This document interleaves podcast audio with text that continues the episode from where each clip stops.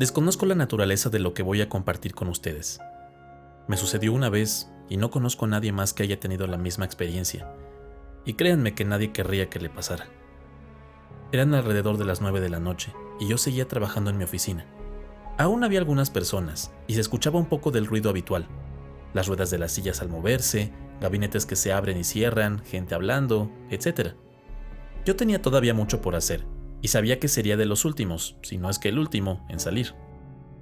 Hacia las diez y media ya solo quedábamos dos personas, y tal como predije, mi compañero se acercó para avisarme que estaba por salir. Esto me obligaba a seguir el protocolo correspondiente, registrar la hora de salida de la última persona y anotarme como responsable de las llaves de la oficina. Cerré la puerta principal después de que mi compañero partió y regresé a mi escritorio. Tenía la confianza de que no me faltarían más de 45 minutos para terminar lo que estaba haciendo. A pesar de estar concentrado en mi trabajo, me fue imposible ignorar que muchas de las luces de la oficina comenzaban a parpadear. No es poco frecuente que los focos de luz fluorescente que usan balastro, después de un tiempo fallan y comienzan a titilar o parpadear. Puse atención a que no hubiera un cortocircuito o algún problema mayor, y al no notar nada alarmante, seguí con mi trabajo empecé a sentir un frío atípico. Era el mes de octubre, el cual no tiene particularmente bajas temperaturas, y me puse mi saco. Esto solo me sirvió por un momento, ya que el aire se sentía helado. Hice uso de toda mi fuerza de voluntad para terminar mi trabajo, ya me faltaba muy poco. Tan pronto terminé, apagué mi computadora y me dispuse a salir. El frío era muy intenso y el ambiente tenía un aire intimidante, pues las fallas en los focos seguían, y pues al final estaba yo solo, vulnerable, al fondo de una oficina en la que cualquier amenaza que acechara me tenía entre sus garras. Estaba asustado. Caminé con tanta velocidad como pude y llegué a la puerta. Fue tanta mi prisa que me olvidé de bajar los interruptores de luz maestros, lo cual formaba parte del protocolo. Dudé por un momento al dejar las luces encendidas. Lo peor que podría pasar era decir que lo había olvidado y llevarme una llamada de atención pero mi sentido del orden pudo más que mi miedo, y me convencí a regresar a bajar los interruptores. No fue necesario. En una especie de efecto en cadena, zona por zona de la oficina fue apagándose como si alguien más bajara los interruptores, lo cual era imposible pues estaba seguro de que estaba solo.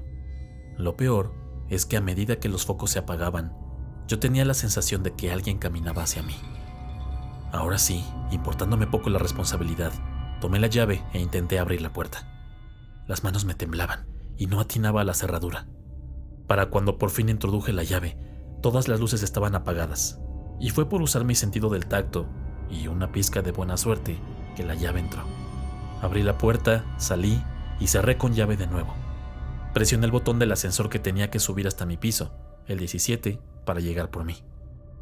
A pesar de que le tomaba cerca de un minuto al ascensor para llegar, para mí se sintió como si fuera una hora. No ayudaba el hecho de que había una casi total oscuridad.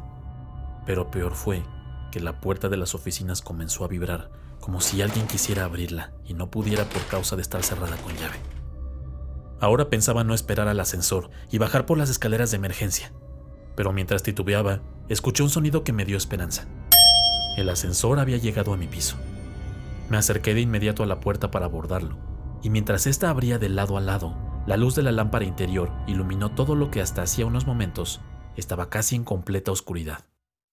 Subí al ascensor, pero no pude evitar caer en una trampa en la que caemos muchas personas al abordar uno. Miré al espejo.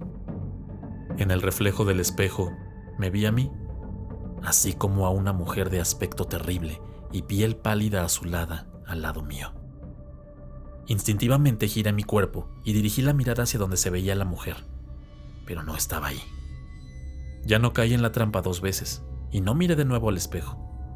Solo volteé al tablero, presioné planta baja y mantuve la mirada hacia abajo. Desde esa experiencia he adquirido dos hábitos. Nunca soy el último en salir de la oficina o de ningún lugar para efectos prácticos. Y siempre que uso un ascensor, miro al piso en lugar de al frente, para evitar mirar, en caso de que hubiese uno, a través del espejo.